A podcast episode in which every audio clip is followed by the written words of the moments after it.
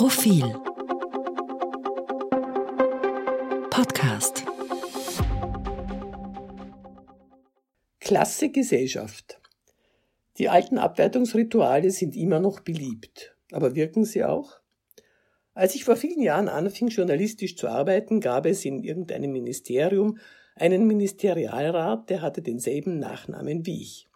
Die honorigen älteren Herren, Journalisten, Politiker, Beamte, mit denen ich als junge Journalistin zusammentraf, wollten als erstes alle wissen, sind Sie die Tochter von Herrn Ministerialrat Hammerl? War ich nicht. Vor allem aber war ich damals sehr verwundert, weil nach meinem Vater gefragt wurde. War das nicht total egal, wo ich doch als Mitarbeiterin einer Zeitung auftrat und nicht als Tochter von wem auch immer? Heute weiß ich, dass es nicht egal war, sondern meiner gesellschaftlichen Einordnung dienen sollte. It's the breed, stupid. Lange her und vorbei? Naja.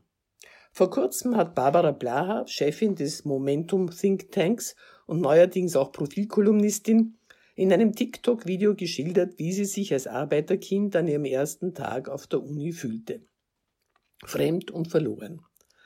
Das Gefühl, eigentlich nicht hierher zu gehören, habe sich panikartig verstärkt, als sie den Hörsaal für ihre erste Vorlesung nicht gleich fand.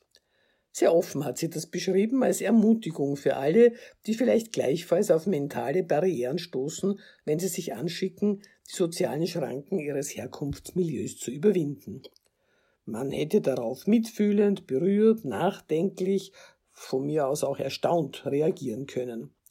Unerwartet war jedoch die Flut von Spott und Häme, die das Video in den sozialen Medien ausgelöst hat.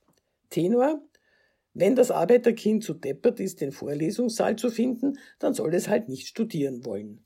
Wir lernen daraus, wie riskant es immer noch ist, sich in unserer Klassengesellschaft als Kind aus minder privilegiertem Haus zu outen, auch dann, wenn du längst bewiesen hast, dass du gescheiter und tüchtiger bist als viele Töchter und Söhne, denen von klein auf die Wege geebnet werden.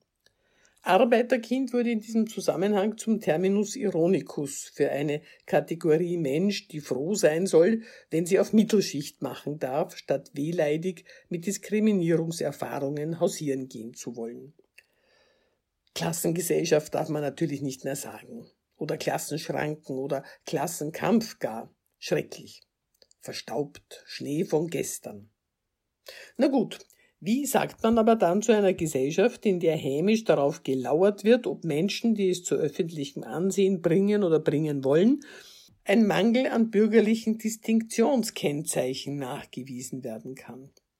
Gegenwärtig zeigt sich dieses reflexartige Heruntermachen in der Art, wie Medien und politische Gegner auf Andreas Babler reagieren, den, so der honorige Professor Filzmeier, hochstilisierten Pseudohelden einer Wiener Twitterblase. Arbeitersohn, kein Akademiker, zumindest kein richtiger, redet Dialekt, ein Bürgermeister aus der Provinz. Ui! Das wirft die Frage auf, was denn nun die Merkmale sein sollen, an denen man eine respektable Führungspersönlichkeit erkennt. Die Antwort formale Bildungsabschlüsse wird zur Lachnummer, wenn wir an eine Ministerin denken, deren Seepockendissertation dem Ansehen von Doktortiteln schwer zugesetzt hat.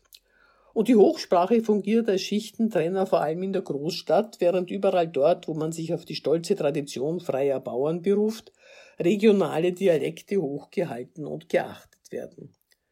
Tatsächlich ist es viel einfacher. Wer diskriminieren will, findet Instrumente dafür. Entscheidend ist aber am Ende weniger, womit diskriminiert wird, sondern ob die Diskriminierung wirkt. Und da zeigt sich am Phänomen Babler, dass klassistische Entwertung zwar immer noch mit denselben Mitteln betrieben wird wie eh und je, dass sie aber ihre Wirkung verfehlt, wenn einer gar nicht dazugehören will zur vermeintlichen Elite. Die Aufbruchsstimmung, für die Babler steht, ist ein Signal gegen die immer noch existente Klassengesellschaft. Und die Kernbotschaft lautet, wir sind keine BittstellerInnen. Plötzlich entsteht da wieder so etwas wie Klassenstolz. Viele Jahre nachdem der Arbeiterpartei die Arbeiter abhanden gekommen sind, weil die Genossen der Bosse sie an den Neoliberalismus verkauft haben. Seit langem behaupten Politik und Medien eine schrankenlose Gesellschaft, während sie gleichzeitig die Kriterien vorgeben, nach denen Respekt oder Geringschätzung zu verteilen sind. Zwei Faktoren spielen dabei unverändert eine wesentliche Rolle nämlich Herkunft und Geld.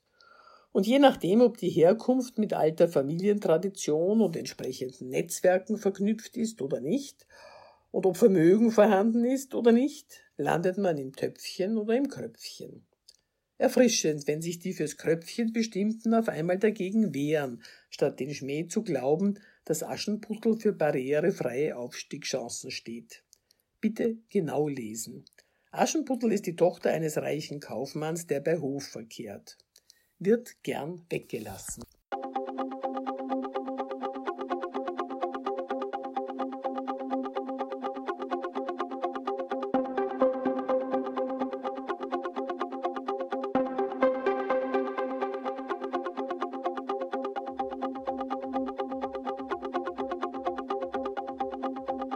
Mehr zum Thema auf Profil.at.